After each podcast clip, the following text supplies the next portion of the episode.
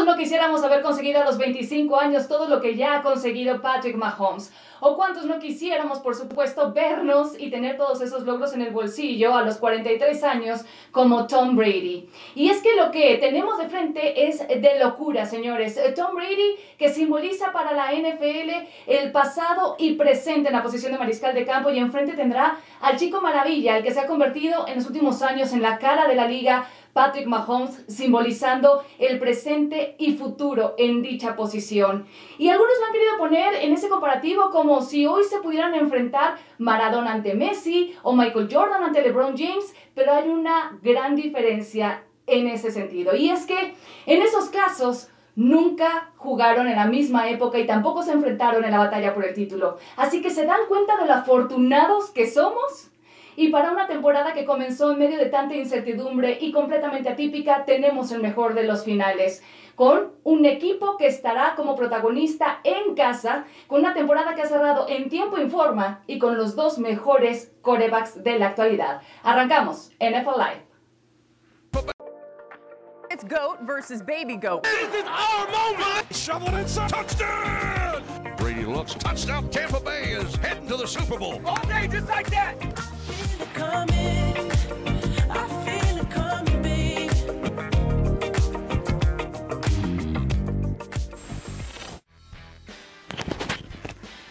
Imágenes desde Tampa, Florida, sede del Super Bowl 55, épico histórico por quinta vez en la historia. Tampa Bay será sede del Super Tazón y será la primera vez que un equipo juegue en su estadio por el máximo trofeo del fútbol americano. Así que conteo regresivo a solo tres días del Chiefs contra Buccaneers por el título. Y como marca la linda tradición en esta semana del Super Bowl, pues tocaba el día de la conferencia de prensa del comisionado de la NFL, el señor Roger Goodell, hablando por supuesto del éxito que ha sido el manejo de toda la temporada durante eh, pues el 2020 en medio de una pandemia y de tanta incertidumbre y por supuesto proyectando lo que se viene para la siguiente campaña. Escuchemos.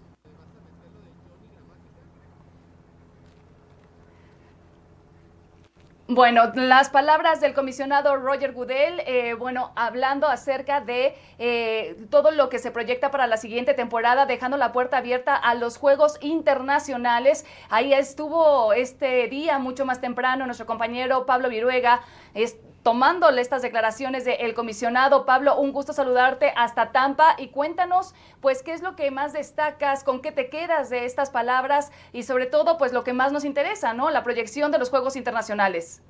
Así es, Cari, te saludo con mucho gusto. Una conferencia del comisionado donde tú dices, eh, habló específicamente de, del tema del COVID, de lo que sucedió en esta temporada, de lo que puede llegar a pasar para la temporada de 2020. Muchas preguntas relacionadas a ese tema, con el tema de la, de la vacuna, si se tendrán que vacunar los jugadores, que cuáles podrán ser los protocolos y desde luego que la NFL lo va a ir estudiando conforme vayan avanzando los eh, meses. El comisionado fue muy puntual y dijo, el tema del COVID rebasa el tema de la liga y lo más importante es la sociedad y lo más importante es el país y lo más importante es que llegue la vacuna a todos, no solamente a los jugadores o a los miembros de la NFL. Habló también con respecto al tema del equipo de Washington, incluso se escapó el antiguo nombre por así decirlo, y luego los bautizó como el Washington Football Club, que no es un equipo de fútbol, sino es el Washington Football Team. Pero en referencia a las declaraciones con respecto a los Juegos Internacionales, seguirá trabajando la liga para llevar juegos la próxima campaña precisamente a Londres o a México. Vamos a escuchar parte de las declaraciones de esta conferencia donde algunos reporteros pudieron entrar, la mayoría estuvieron de forma virtual. Esto fue lo que dijo el comisionado Roger Goodell. This was um, an extraordinary collective effort. Um, there's so many people that had to work together to get this done. Uh, there were doubters, obviously. There were people that didn't believe we could do it. Uh, obviously, we had a lot of unknowns ourselves, uh, but we believed that staying on schedule and working towards trying to get 256 games done, uh, as we sort of say shorthand, avoid the asterisk. And I think we were able to do that, but we still got a few days left here, so we're focused on making sure we finish out strong. But between our medical team and I, Dr. Sills is here, all the experts that he brought together to help us to put the plan together, um, the players and the coaches and the clubs, that did so much to, to implement those protocols and the intensive protocols and adapt.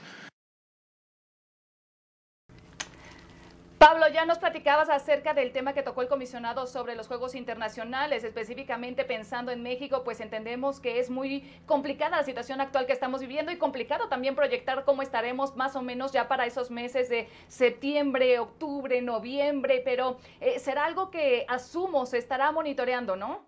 Definitivamente, Cari. Fíjate que cuando se abrieron las preguntas a los reporteros que estábamos vía virtual en una llamada eh, de Zoom. La primera pregunta vino precisamente por parte de uno de los representantes de, la prensa en, Londres, Sky Sports, específicamente eso, eh, porque sabemos que Londres tiene cuatro partidos cada año, o al menos los tenía en el 2020, y se refirió precisamente a los dos eh, países que están involucrados. Tanto el caso de la ciudad de Londres como el caso de la ciudad de México, dijo que el plan, el comisionado dijo, el plan es tener Juegos Internacionales para el 2021, pero va a depender precisamente de cómo vaya evolucionando este el tema de la pandemia del COVID y desde luego también ver cómo va evolucionando la situación en los respectivos eh, países, en las ciudades y desde luego que entablará pláticas en su momento con las autoridades de respectivas ciudades para poder llevar a cabo estos eh, juegos. Pero la idea que tienen es desarrollar estos partidos para el 2021 fuera de los Estados Unidos. Y justamente, Pablo, por las condiciones que hoy estamos viviendo, pues es toda una hazaña, es un reto, es una gran misión poder estar ahí. Eh, ¿cómo, ¿Qué sensaciones tienes de saber que el domingo estarás viendo este tremendo enfrentamiento entre Patrick Mahomes y Tom Brady? Pues son sentimientos encontrados, Cari, no lo puedo negar, porque si bien es cierto que, que tienes la oportunidad de ver un Super Bowl, tienes la oportunidad de ver en este momento al más grande de todos los tiempos contra el más grande de la actualidad, sin duda que es Patrick Mahomes contra Tom Brady, pero también ves una semana de, Super Bowl triste, cuando eh, ves año con año una semana con mucho movimiento de prensa, con mucho movimiento de gente, ya para este día jueves, pues ves aficionados en las calles, empiezan a llegar los aficionados y realmente eso no lo ves. Incluso en el aeropuerto tratan un poco de, de meter fiesta, una cálida bienvenida. Al momento de que llegas hay una valla de voluntarios aplaudiendo, dándote la bienvenida a la sede del Super Bowl, porque pues saben que es, es una situación completamente atípica. Y pues desde luego por donde camines ves gente con cubrebocas, guardando, guardando todas las distancias que se requieren, cumpliendo con muchos protocolos para poder llegar a este, a este lugar aquí, Cari, pues tienes que pasar no solamente por todos los registros de seguridad que habitualmente conocemos, sino por un, eh, un, cuestionario que tienes que llenar a través de una aplicación en tu teléfono y además pues te tienen que checar temperatura y demás, y demás cosas para poder ingresar a esta zona cercana al estadio. Sí, Pablo, la verdad es que entendemos muy bien y aplaudimos las medidas que ha tomado la NFL para poder llevar todo a cabo en tiempo y forma. Es una complicada situación. Nosotros vamos a hacer una pausa contigo más adelante, vamos a volver a tener contacto, pero gracias por este reporte de las palabras del comisionado Roger Goodell. Ahora es momento de saludar a Ramiro Proneda, Mauricio Pedrosa y también Pepe Mondragón con nosotros en esta edición de NFL Live. Y caballeros, ¿ustedes con qué se quedan, Mau, de estas palabras del comisionado? Primordialmente. La primera cuando Roger Goodell dice, el tema virtual llegó para quedarse y es una negociación bien importante. Es un momento histórico que Morris Smith se haya subido al mismo tiempo al final de la conferencia de Roger Goodell porque sabemos lo difíciles que son esas negociaciones entre el sindicato de jugadores y la liga. Y la segunda que tiene que ver con esto, el calendario de 17 juegos. Roger Goodell dio a entender, no sé si se le salió, pero por lo menos ya lo dejó muy en claro, que la idea original es que ya la temporada del 2021 se jugada con un calendario de 17 partidos, pero que eso todavía debe entrar en charlas. Claramente el coronavirus va a dictar qué se va a hacer. Todo lo demás es especular, pero lo seguro es esto. El off-season va a ser muy diferente y el calendario de 17 juegos tal vez tenga que esperar. De alguna manera, el ejercicio obligado, improvisado que tuvimos que vivir en el 2020 con un draft virtual, con una agencia libre, eh, también por medio de tecnología, ayudará un poco a perfeccionar también algunos detalles pensando en la temporada baja 2021 que viene a continuación, ¿no, Ramiro?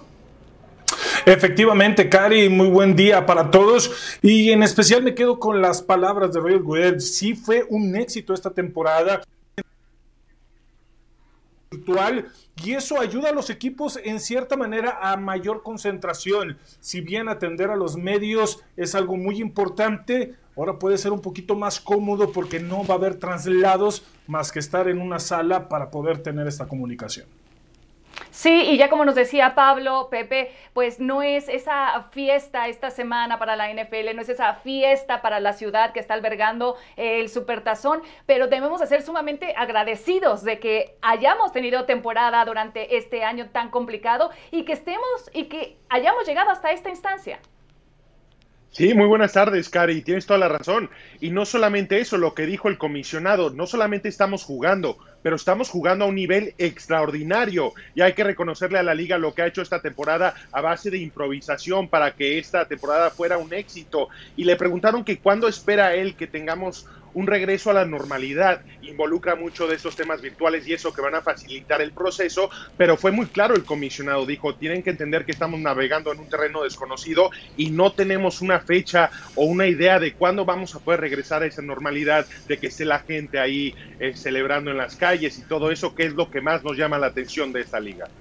Exactamente. Pues bueno, señores, hasta ahí cerramos el tema de la conferencia de prensa del comisionado Roger Goodell como una buena tradición cada año en esta semana del Super Bowl para meternos de lleno en lo que será la batalla por el título los Kansas City Chiefs defendiendo su corona frente a los Tampa Bay Buccaneers.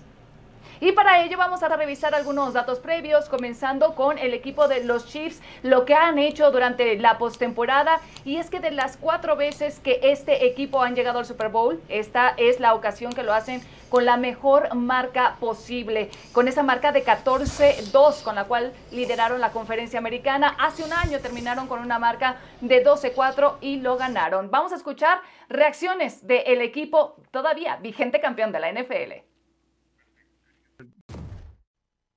I'm not sure how much you get caught up in that part of it as much as you do making sure that you have all the uh, T's crossed and I's dotted. So I mean, it's that's that's where you're at. And if you get an extra minute, you watch a little bit more film, uh, and then you make sure you're getting enough rest and eating the right things, and, and so on. So I mean, your your your mind is on things that are going to directly affect the game well, I mean, when you're going up against a great uh, quarterback like Tom Brady is, and how uh, how legendary he's been in games like this, um, you just have to be able to control what you can control, and that's what we do on the offensive side of the ball. I, we uh, we preach, you know, situational football, um, taking care of the football, winning the turnover over battle, um, things like that are, are, are are things that we can control as an offense. And and you know what, going up against a high powered offense like that, that's the that's the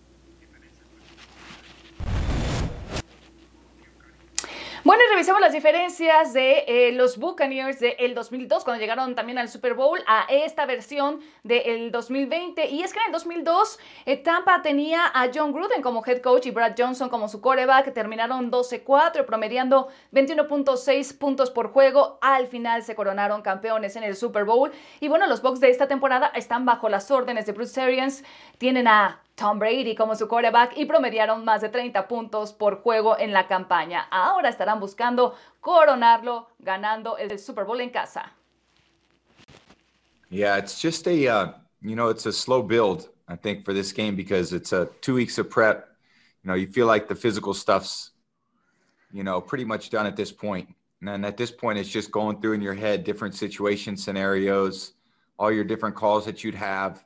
Um, you know, just trying to think about how they're going to play us.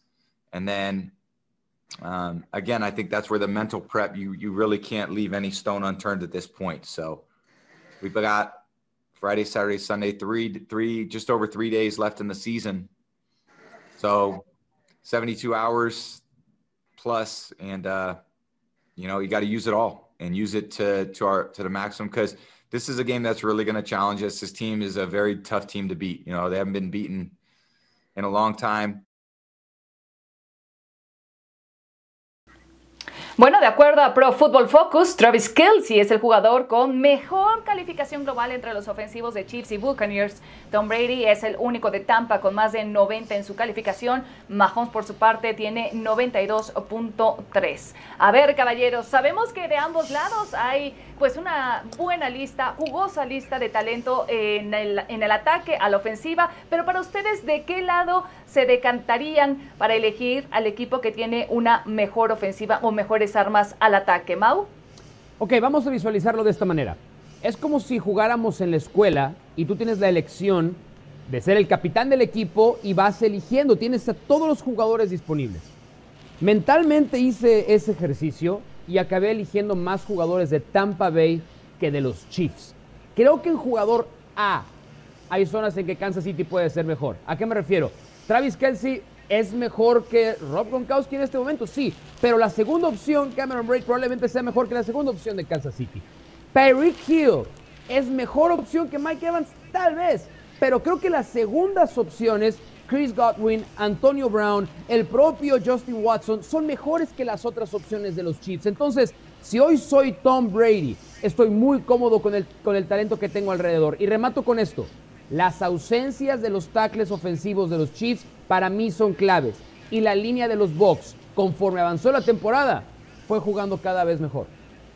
Esas ausencias son las que más están preocupando en estos momentos, porque si pensamos nada más en el ataque explosivo de ambos equipos, parecieran así de lejos verse muy parejos. Eh, eh, Pepe, eh, ya cuando haces un ejercicio como este tan detallado como el de Mauricio, quizá ya puedes decantarte más fácilmente por alguno, pero la verdad es que parecerían ser muy parejos. Sí, Sí, lo único bueno de los linieros ofensivos que van a jugar Mike Remmers, Andrew Wiley y Steven Wisnowski es que ya tienen experiencia, incluso en juegos importantes. No son novatos, no son jugadores que siempre han sido suplentes, han sido titulares y no creo que tengan un gran problema en cuanto a la comunicación, en saber qué hacer. Ahora van contra un frente que es muy talentoso y cualquier cosa puede pasar. En ese ranking que mencionaste de Pro Football Focus, de los 15 mejores jugadores, 10 son de Tampa Bay, incluyendo defensiva y ofensiva. Te habla del talento que tienen. Pero de los primeros 5, cuatro son de Kansas City y tres de ellos son ofensivos y son Patrick Mahomes el primero y después tienes a Travis Kelsey y Tariq Hill. Yo me decanto por la ofensiva de Kansas City por la velocidad, lo he dicho muchas veces, pero lo quiero explicar.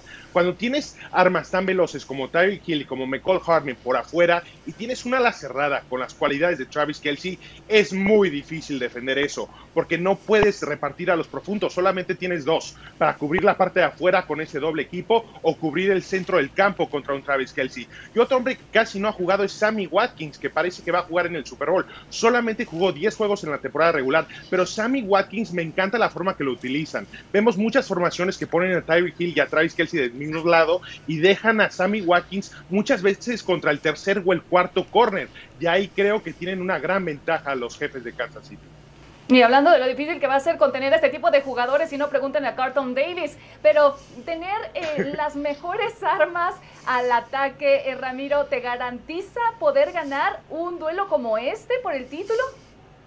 No, no te lo va a garantizar en nunca, Cari. Y fíjate, justamente sí, en cuanto de manera individual, cada uno de los jugadores de Tampa Bay parece ser que sí tienen mucho mayor talento, lo hicieron muy bien en la temporada, pero yo me quedo con la...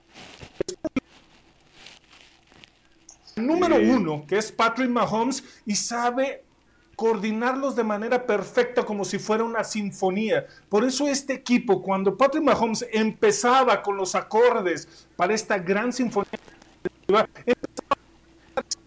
que fueran a resaltar de gran manera, pero aún así, con Tyreek Hill, como ese receptor en la semana número 12, que con siete recepciones ya llevaba más de 200 yardas antes de la primera mitad, es más que suficiente en contra del equipo de Tampa Bay.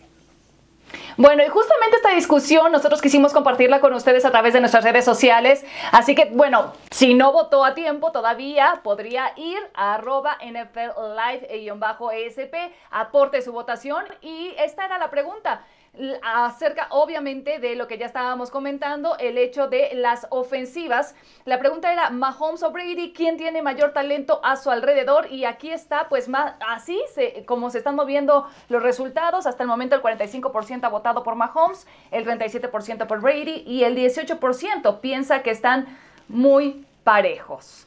Pues bueno, primera vez jugándose entonces en casa el Super Bowl, lo soñado para la organización de Tampa Bay, que desde hace 18 años no son campeones. Esos mismos 18 años, qué curiosidad que hay de diferencia de edad entre Tom Brady y su rival de posición, Patrick Mahomes.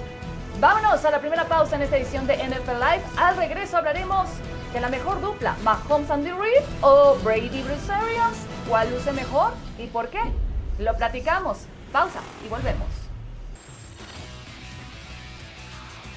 El Raymond James Stadium de Tampa podría ser el lugar en el que Tom Brady logre su séptimo Super Bowl, con el que sería incluso más exitoso que cualquier franquicia de la NFL, o que Pat Mahomes consiga el segundo de manera consecutiva. Andy Reid, como entrenador en jefe, eh, tenía la mayor cantidad de triunfos en la liga, pero sin un Super Bowl. Hasta que encontró a su chico maravilla, Patrick Mahomes, y ustedes saben lo que sucedió hace un año, coronándose, levantando ese Vince Lombardi. Tom Brady, ni qué hablar de eso que consiguió durante dos décadas junto a Bill Belichick y después elegantemente el coreback de Nueva Inglaterra dijo adiós para aterrizar en Tampa y ahí está queriendo darle ese título a Bruce Arians. Pero ¿qué hace realmente a una dupla ganadora de coreback, entrenador en jefe? Veamos esta pieza que nos preparó Tlatón Carrera.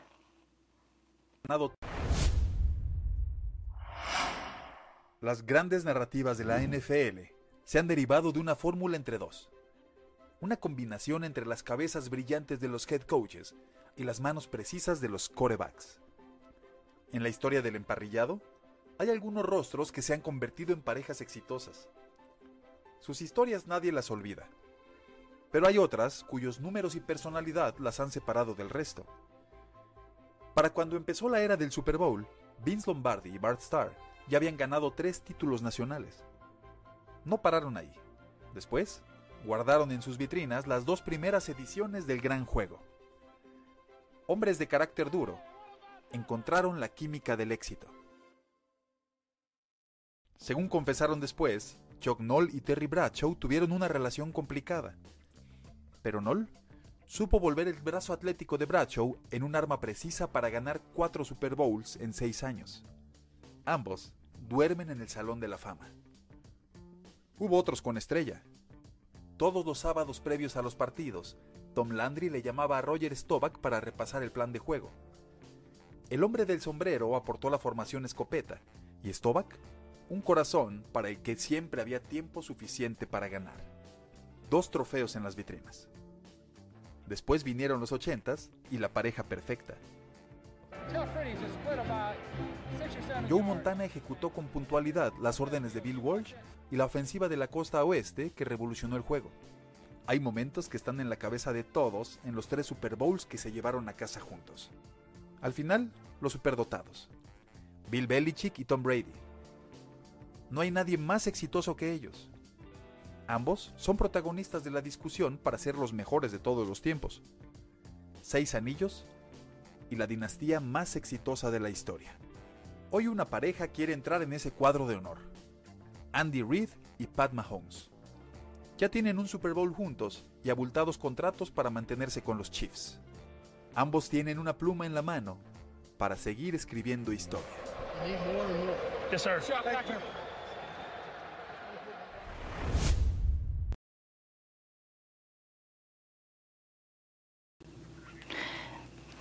Algunas de las duplas más ganadoras en el deporte. Ryan Hicks y Sir Alex Ferguson ganaron 13 títulos de Liga Premier en Liga Premier juntos. Bill Russell y Red Auerbach conquistaron 9 títulos de la NBA juntos. Henry Richards y Toe Blake alcanzaron juntos la Copa Stanley en 8 ocasiones. Tom Brady, por supuesto, junto con Bill Belichick se combinaron para 6 títulos de Super Bowl.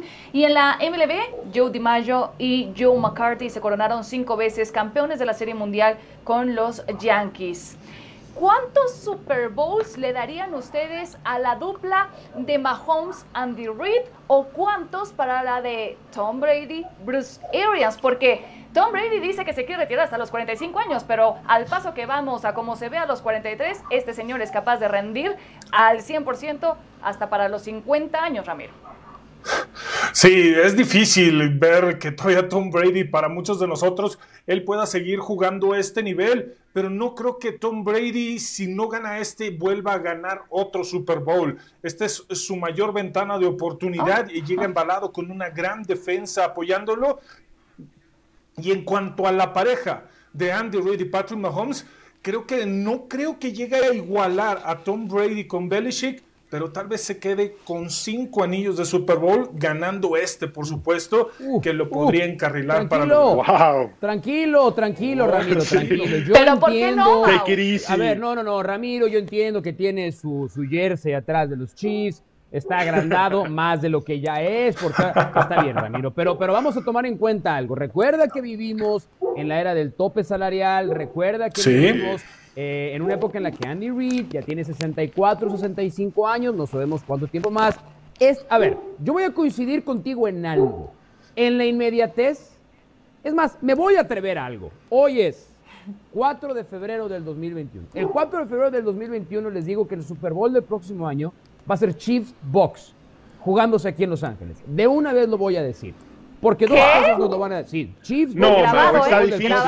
Indiscutible. Digo, es una buena apuesta, pero hay que tomar en cuenta lo, es, que van a hacer los lo Rams, es. lo que ya No hicieron importa, los Rams. Un equipo no que pasa le ganó nada, a Tampa Pepe, Bay. déjame con un acabar nada que cometió muchos Voy a errores. acabar mi idea en 20 Adelante, segundos. adelante, adelante. A los Chiefs le quedan el próximo año y ya. Sí. Porque después hay que pagarle a Terry Hill, ya se le está Sí. pagando a Travis Kelsey y ahí pega ya el primer año de contrato del bueno de Patrick Mahomes.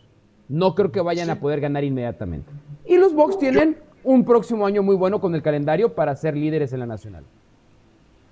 Yo sí creo que el tema de los Bucks pasa por más por lo que van a hacer los otros equipos y menos por lo que ellos van a hacer. Van a ser un gran equipo la temporada que viene, van a tener a Tom Brady, va a jugar a buen nivel. Y ve su pero sí calendario, creo Pepe, que equipos, ve su calendario, Sí, va a ya, bien pero en accesible. postemporada con equipos con San- con- como Los Ángeles, perdón, como los Rams, como Green Bay, que si se queda Rodgers van a tener que apostarle con todo para que pueda ganar un campeonato. No creo que se pueda repetir. Y el tema de Kansas City lo veo muy similar a ti, pero sí creo que con Beach y con Reed, depende de cuánto tiempo se quede Reed, tienes amarrado a Patrick Mahomes 11 temporadas más, que tienes tiempo de reconstruir el equipo como lo hizo Nueva Inglaterra y llegar a otro Super Bowl en la parte trasera de su carrera. No sé si lo gane, pero sí diría que yo creo que puede ganar dos más por lo menos. Ahora que gane acuerdo. cinco, Sí, ahí sí está un Ramiro, poco por difícil favor. disparar a la Por idea. A ver, cinco en total. Dije cinco en total, no cinco más Sí, a por eso. partir del que va a ganar el domingo, sino Espérate, de, espérate. de 10 años que O sea, tiene tres el más. contrato, va a ganar tres más, el del domingo y tres más dentro de esta década, para que sean cinco anillos en total. Y por supuesto, Fíjate, algo Ramiro. que sí no va a lograr son los 10 Super Bowls a los que llegó Tom Brady. Tal vez llegue a 6, tal Sí. vez llegue a 7 y vaya a perder dos. Y yo creo que eso pasa por cuánto tiempo va a jugar Patrick Mahomes, porque lo estábamos platicando el otro día. Tom Brady ha jugado en tres Super Bowls después de los 40 años. Si Patrick Mahomes puede hacer algo similar, seguramente sí se va a alcanzar a Tom Brady. Pero si no, y solamente juega 11 años más, va a ser muy difícil. Antes de los Va a tener- Pero aquí 35 quizá el punto clave, Mau, Que se lea este librito, No. Patrick Mahomes, si quiere seguir jugando tan veterano y después de tanto tiempo. Ya, El mira, método, claro. algún día Patrick Mahomes puede, puede escribir este, el, el PM Method en vez del TV12 Method, entonces le podemos creer. Lo de, lo de Tom Brady no, no lo vamos a volver a ver. Tres anillos, De acuerdo. cuatro Super Bowls para Patrick Mahomes. pero mucho también tendría que depender del estilo de juego, ¿no, Mau? O sea, porque hay- Sí, tendría que es estar completamente alejado de las lesiones como lo ha estado a lo largo de su carrera Tom Brady para poder Cari, pero ese es un Patrick punto a favor de Brady. Porque nunca ha sido móvil y sigue jugando de la misma forma que cuando tenía 23 Pero es inteligente años. para Sí. no ser golpeado, Pepe. Exacto. Pero Patrick Mahomes no va a tener el atleticismo que tiene ahora cuando tenga 40. Bueno, señores, los invitamos este domingo a ver el Super Bowl 55 por ESPN. El kickoff será a las 5.30 pm, tiempo del Centro de México. Y previamente tendremos para ustedes, por supuesto, la previa del partido. Consulte su guía de pro- programación local para más detalles. Así que no salga de casa, no se exponga ni exponga los suyos. Los esperamos en nuestras pantallas. Y pausa en NFL Live. Al regreso, trivias del Super Bowl. Al regreso vamos a poner a sufrir a nuestros analistas para medir sus vastos conocimientos de NFL. En NFL Live recordamos aquel Super Bowl 41 disputado en Florida, pero aquel fue en Miami, donde los Colts vencieron 29-17 a los Bears, un 4 de febrero del 2007, jugándose bajo la lluvia, donde por cierto Devin Hester hizo historia al anotar el primer touchdown en el retorno de kickoff inicial de un Super Bowl, aunque aún así Indianapolis sería quien se levantaría y se llevaría el Vince Lombardi, el título de la NFL.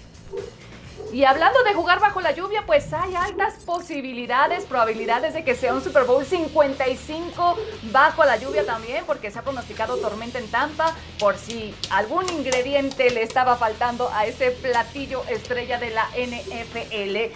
Tampa lista para hacer la serie de el Super Domingo, Super Bowl 55 y por supuesto lo tendremos a través de ESPN.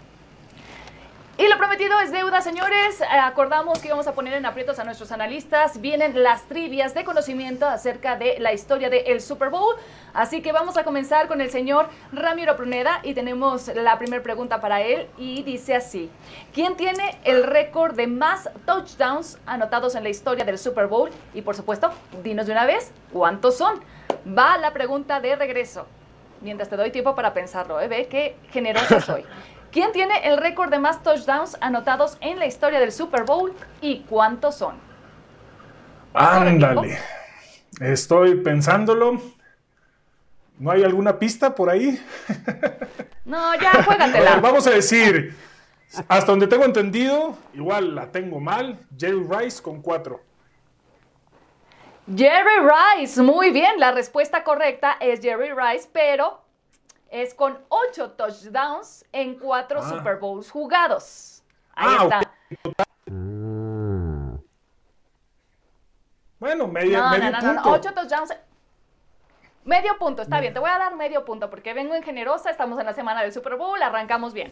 Vamos ahora con la trivia número dos con Pepe Mondragón.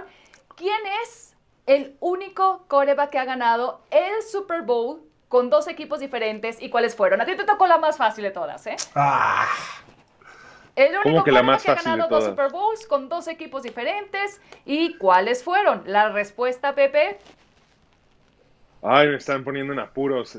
Se me acaba de borrar la memoria, estoy pensando. Espérame, No. la tengo que saber. Yo sé, Está profe, yo sé, fácil. profe. yo sí, yo sí me la sé. Este, Yo sé, No, profe. no, no. No, la más fácil es para el más pequeño. Venga, Pepe, tú puedes. Y venimos con uniforme. Pienso. Saco gris los tres. Eh, Chicharra, está esto viendo el como celular. Jeopardy, chicharra. Está viendo Ya, el dice celular, la Miss. producción que se agotó el tiempo. Peyton No, a ver, a ver, dime, dime, da- dame una Peyton Manning, claro, los Colts y los Claro. Broncos. Claro. Fíjate que estoy tan nervioso que estaba pensando en los Super Bowls antiguos, en los que antes de que había nacido y me agarraron con los modernos.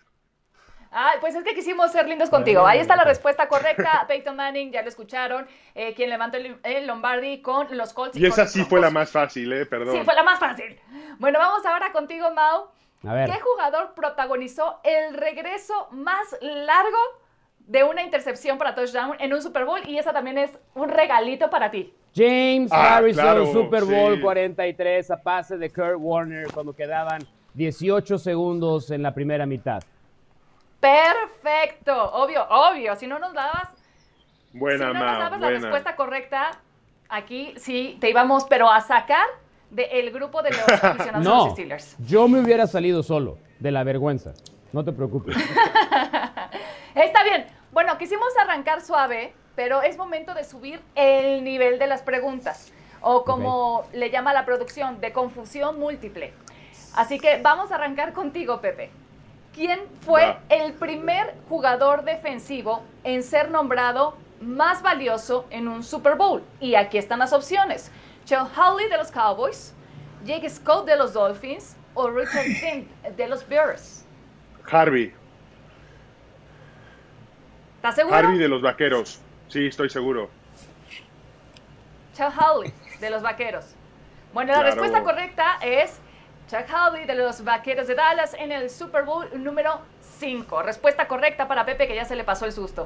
Vamos ahora con Ramiro. ¿Quién es el único corredor que ha superado las 200 yardas terrestres en un Super Bowl? Las opciones, Marcus Allen de los Raiders, Franco Harris de los Steelers o Timmy Smith de Washington. Te repito la pregunta. ¿Quién es el único corredor que ha superado las 200 yardas terrestres en un Super Bowl? Marcus Allen de Raiders, Franco Harris de Steelers o Tim Smith de Washington. Ándale. Eh, si no me equivoco, Marcus Venga, Allen con los bien. Raiders. Marcus Allen con los Raiders. La respuesta correcta es Tim Smith de Washington y eso fue en el Super Bowl 22. No. Así que pues, te quedas ¿cuándo? nada más con media palomita, Ramiro. Habías arrancado muy bien. A ver. Tim Smith de Washington en el Super Bowl 22. Vamos Ok. a la pregunta de Mauricio Pedrosa. Venga. ¿Qué, ¿Qué jugador anotó el primer touchdown en la historia de los Super Bowls? Uf, ¿qué jugador anotó el primer touchdown en la historia del Super Bowl? A ver, Las ¿cuáles son mis opciones. opciones? Ahí te va. Max McGee de los Packers. Max McGee. Jim de Taylor de, Packers, también de los Packers. Jim Taylor de Packers. O Curtis McClinton de los Curtis Chiefs. McClinton. ¿Quién anotó, ¿Quién anotó el primer touchdown en la historia del Super Bowl? Ay. Mm. Dame 10 segundos, dame 10 segundos, dame 10 segundos. Te doy una pista, ma, ocho, jugó en los Packers siete, o en los jefes. 5, McClindy, 4. La respuesta correcta es Max McGee ¡Eh! Bien. A pase de Barstar. Ahí está. Bueno, señores, así cerramos este bloque de trillos. No nos fue nada mal, ¿eh? Muy bien, aplausos. Yes. Se llevan su estrellita a casa.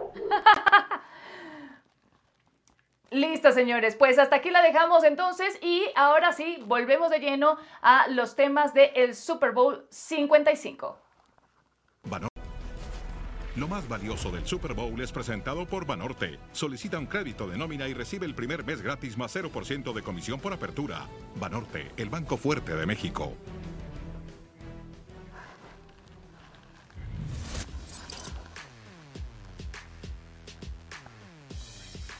Bueno, señores, siempre Brady ha sido garantía de ventas, sobre todo para el Super Bowl y ha llegado pues a cambiar la historia, el curso de la franquicia como Buccaneers, así que no es de sorprender que siga siendo el amo de las ventas para la NFL. Hay una Brady manía por hacerse de todo tipo de productos de TV12, sobre todo y obviamente su jersey, que además pues pinta para hacer algo no solo conmemorativo de este Super Bowl en casa, sino además histórico con lo que ha logrado Brady y pensando en un posible retiro. Y Patrick Mahomes, Tom Brady encabezan esas ventas de jersey esta temporada, pero el del coreback de los Buccaneers es el que más ventas ha registrado en las últimas dos semanas, de acuerdo a Fanatics.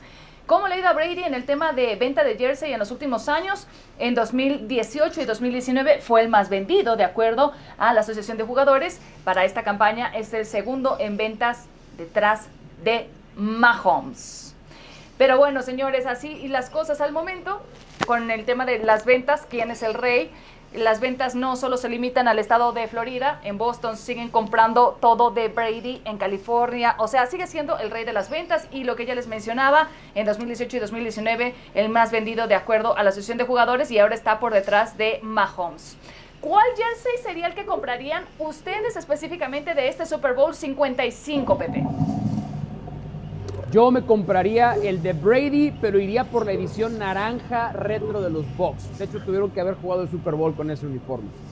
A mí no me gustó el naranja, Ramiro, ¿tú cuál comprarías? El de Patrick Mahomes para ponerlo aquí atrás. Bueno, sí. Entendible, Pepe. No, también me quedo con el de Brady, que ha llegado al Super Bowl con los Bucaneros. Es muy especial el de Brady. Pero también el naranja. No, no, no, el normal. El blanco, el con el que van a jugar. Vale, perfecto. Bueno, señores, vamos a hacer eh, vamos a hacer una pausa en NFL Live, pero no se despeguen porque al regreso vamos a tener un Pixic dedicado a los bucaneros de Tampa Bay que vaya lo que han hecho en los playoffs, tres victorias de visitantes. Miren nada más que espectaculares imágenes desde Tampa. Por quinta ocasión en la historia, Tampa será la sede del Super Bowl, lo que coloca a esta ciudad solamente detrás de Miami, New Orleans y Los Ángeles como las que más veces lo han albergado.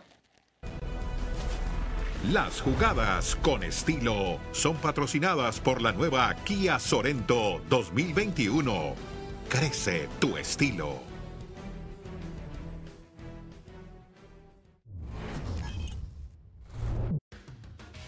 Pick Six con lo mejor de la temporada de los Buccaneers y arrancamos con esta espectacular recepción de OJ Howard Mouth.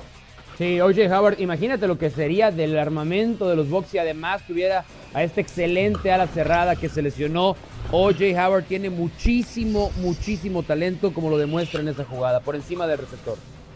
Y otro que también ha tenido demasiado mérito en esta temporada es Devin White.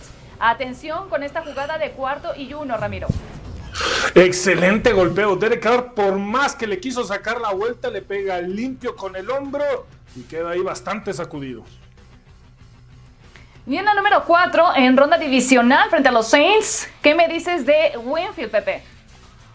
Un jugador también muy activo en el centro del campo, muy atento cómo saca el balón y su compañero Devin White, el que acaban de mencionar, con el atleticismo que tiene, un buen regreso positivo.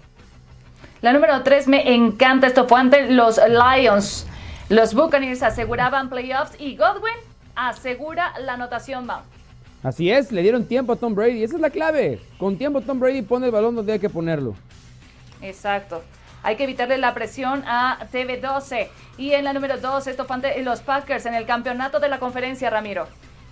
Rompió cuantas tacleadas pudo. Después, con ese giro espectacular, llega a entrar hasta la zona de anotación. Imparable, Leonard Fournette. Y esto sí que es camino abierto. Ronald Jones por piernas. Vámonos, Pepe. Y te da la sensación que van a necesitar uno de estos acarreos explosivos, la velocidad de Ronald Jones. Our stories are a lifetime in the making. We give to the world, and the world gives back. What we create changes us. Every performance, a new chapter. Every stage, a new beginning.